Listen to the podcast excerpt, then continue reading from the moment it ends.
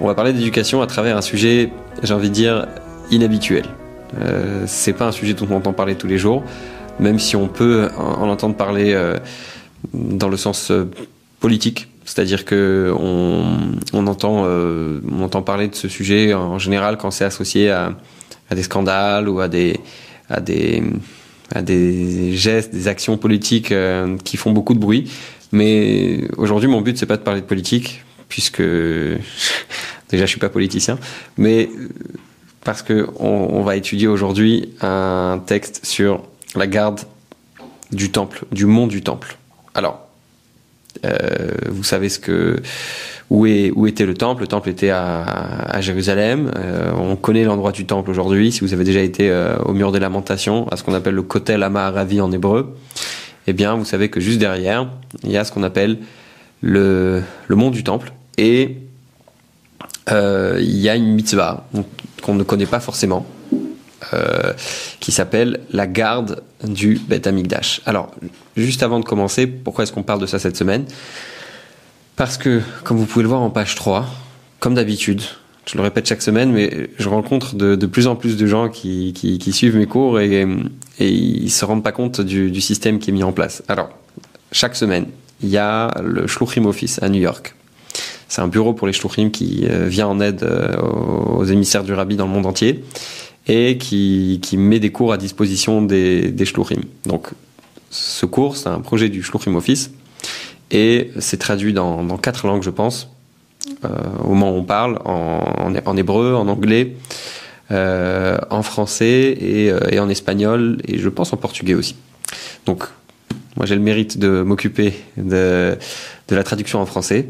Et donc, vous avez dans la description de cette vidéo, c'est en réalité un, discours du rabbi qui a été euh, mis en page et, euh, euh, et, traduit avec des titres, etc., pour qu'on puisse se suivre, mais ça reste le langage original du texte du rabbi. Donc, après cette, cette petite parenthèse, voilà, toutes les semaines, quand vous écoutez ce cours, vous pouvez retrouver dans la description un lien qui vous amènera vers euh, la, une page dans mon site inspirationjuive.com dans lequel vous pourrez retrouver euh, ce PDF. Donc euh, si vous êtes sur les plateformes de podcast ou si vous êtes sur sur YouTube sur YouTube ou sur inspirationjuive.com, vous devez l'avoir en dessous de la vidéo. Donc dans la page 3, on nous parle de ce fameux sanctuaire, de ce fameux Mishkan. D'accord, c'est un, temple démontable, transportable, un mini temple que les Juifs avaient dans le désert.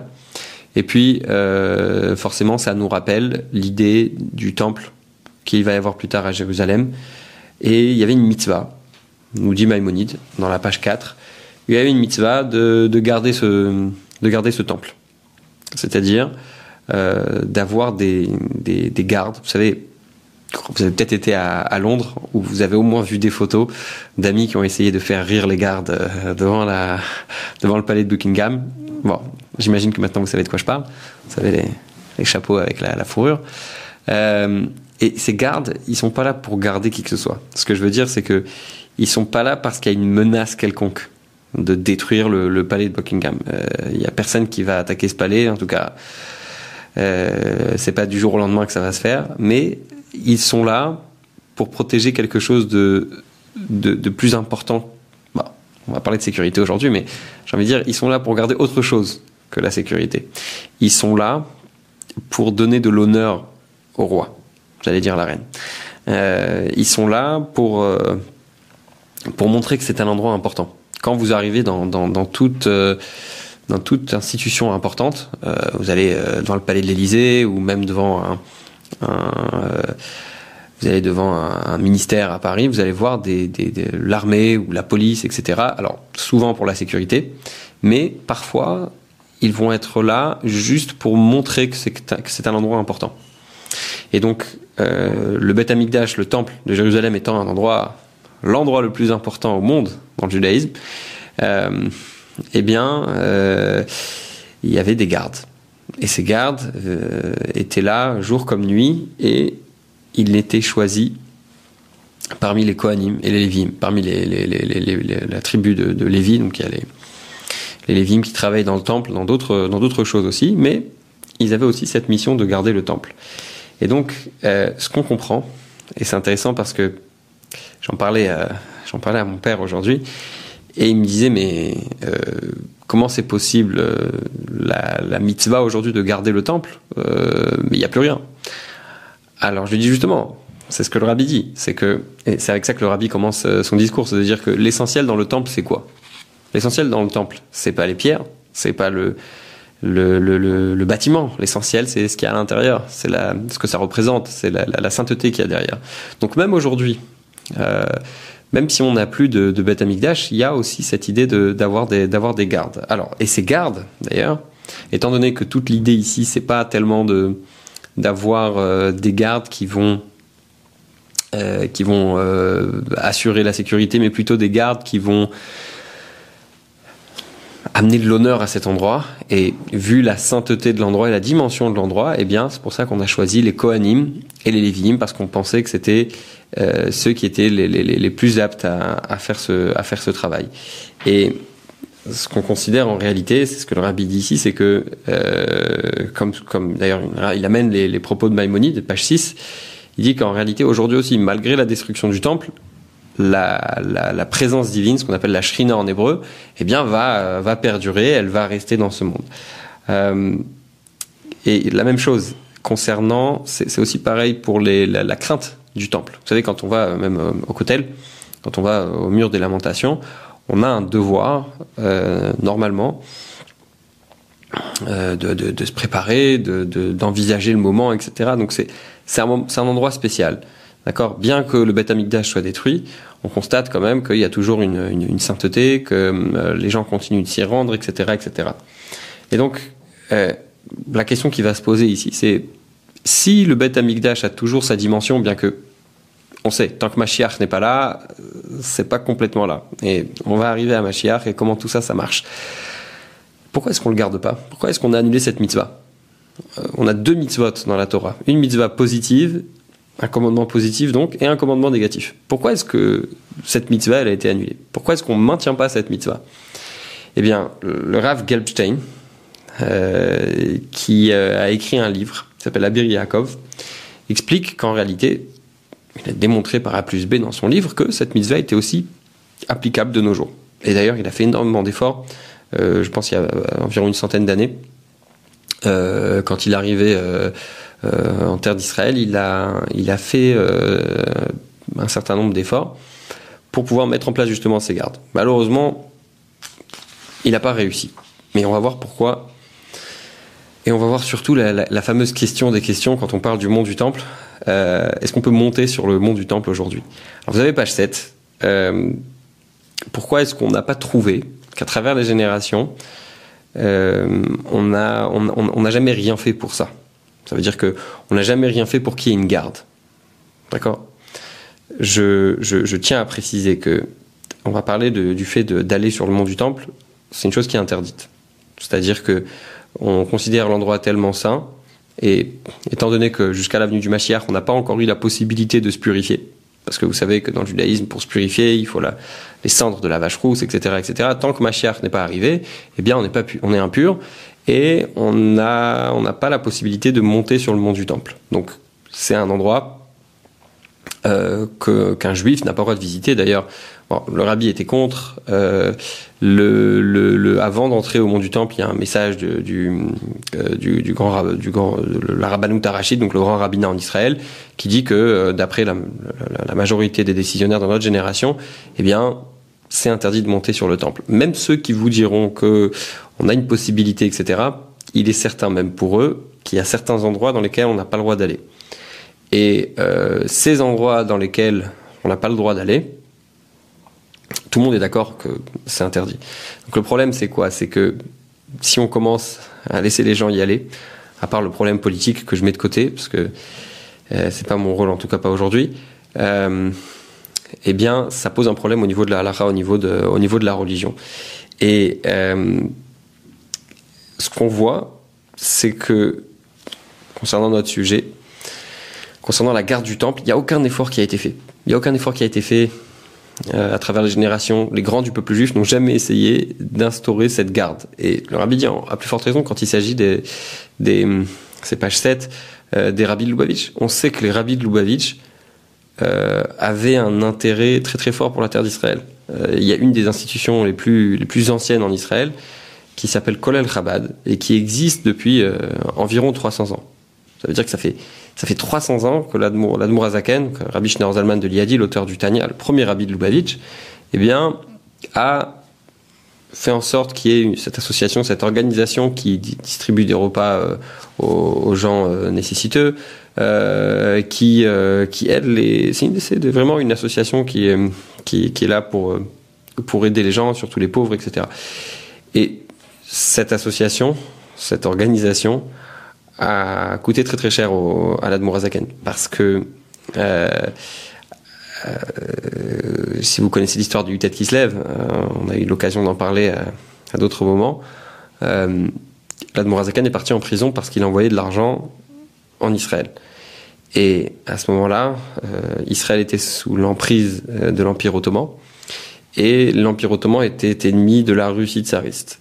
Et donc, le problème était qu'on on a considéré l'Admorazaken euh, comme un, traître euh, et on l'a mis en prison euh, à cause du fait qu'il envoyait de l'argent en Israël. Donc il a, il a, il a risqué sa vie pour, pour Israël. Pourquoi est-ce qu'il n'a pas fait d'efforts pour mettre justement des, des, des, gardes ou faire en sorte qu'il y ait des gardes autour du mont du Temple? Alors, donc, la question se, se renforce avec le fait que quand on sait que Mashiach arrive bientôt, oui, à plusieurs reprises, et le rabbi le répète ici, que notre génération est la dernière génération de l'exil et la première génération de la Géoula, la première génération de la délivrance totale, de la venue du Mashiach.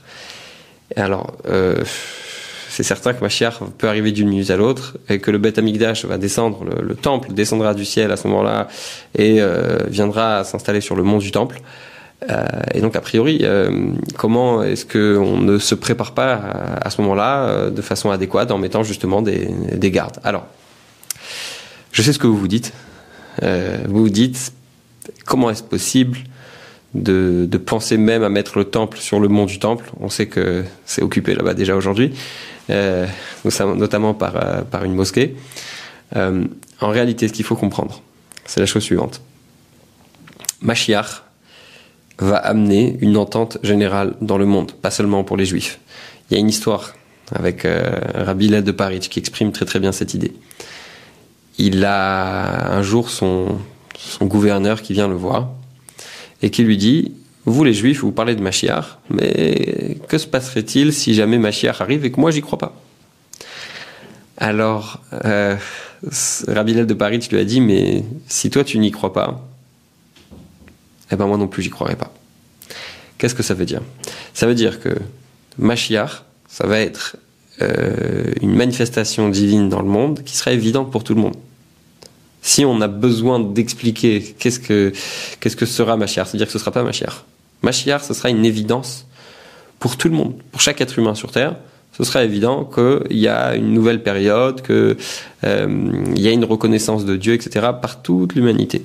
Donc de dire que c'est impossible, c'est mal comprendre ce que, ce, que représente Mashiach et ce, ce, qui se passera lorsque Mashiach arrivera.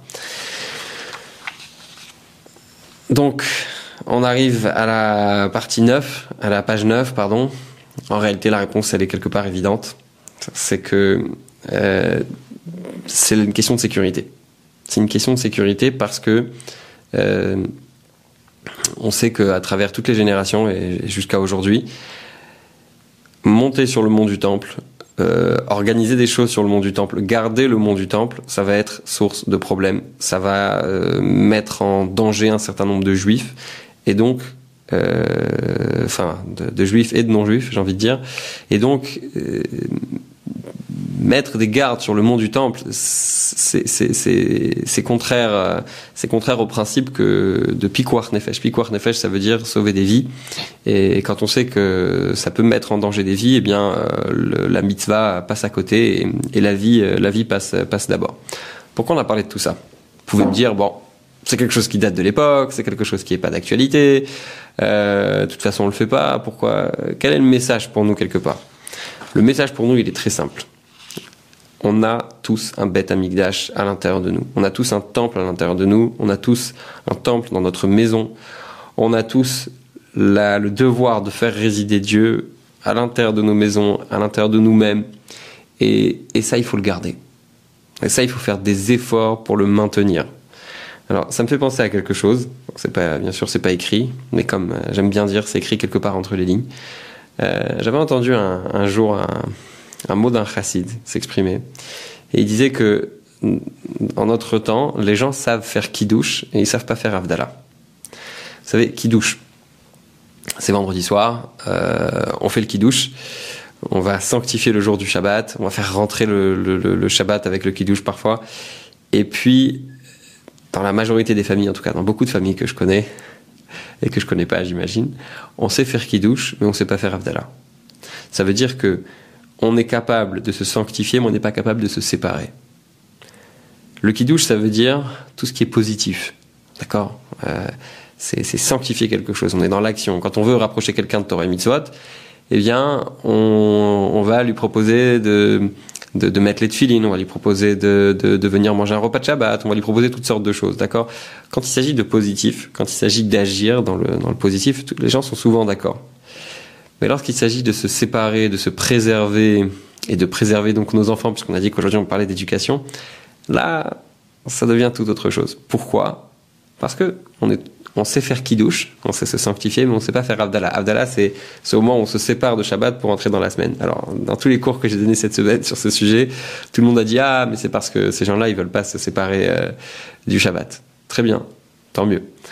C'est une bonne façon de voir les choses. Simplement, ce que je veux dire ici, c'est que on parle de préserver nos enfants.